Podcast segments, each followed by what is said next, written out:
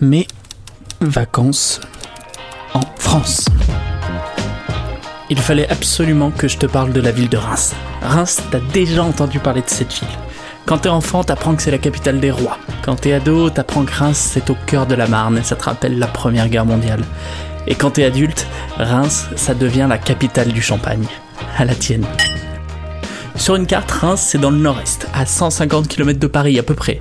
C'est une ville pas très grande, 190 000 habitants, un centre-ville que tu peux parcourir à pied, tranquillement. Au centre de tout, t'as la cathédrale. Oh, immense. C'est d'ailleurs là qu'a été sacrée une bonne grosse partie des rois de France.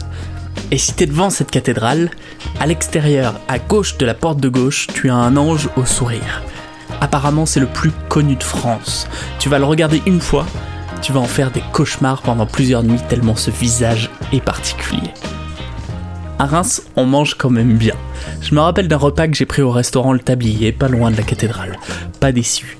Tu pourras goûter par exemple des nominettes, ce sont des petites pâtes faites localement, avec dessus une sauce à la crème pour bien tenir au corps toute la journée. Et ce qui est bien, c'est qu'à Reims, boire un petit verre de vin local pour accompagner ton repas, ça veut dire boire un petit verre de champagne. Et ça, c'est quand même classe. Parce que pendant que tu es en train de manger, sous tes pieds, tu as 250 km de cave remplie de champagne. T'as plein de visites guidées, toutes les maisons en font, tu vas apprendre plein de trucs sur le champagne. Comment c'est fait, comment ça marche, comment ça se conserve. Par exemple, chez Mum, sache qu'il congèle le haut de la bouteille pendant la vinification pour pouvoir enlever facilement les impuretés. Mais la vraie bonne nouvelle, c'est que tu peux déguster du champagne en fin de visite. Alors vas-y à plusieurs, comme ça certains pourront profiter un petit peu plus de la dégustation. Si t'es en voiture, va voir les alentours. Évite de passer au rond-point de la place des droits de l'homme si tu veux pas faire 30 tours avant de trouver ta sortie. C'est ce que j'ai fait, je pense que là, actuellement, je suis encore en train de tourner dessus.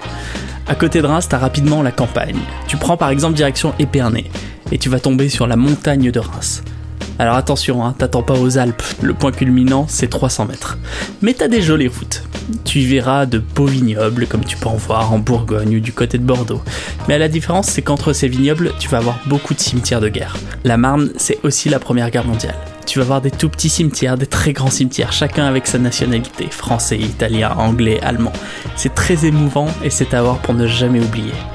En tout cas, histoire, bonne bouffe et champagne, je t'ai forcément convaincu d'aller à Reims.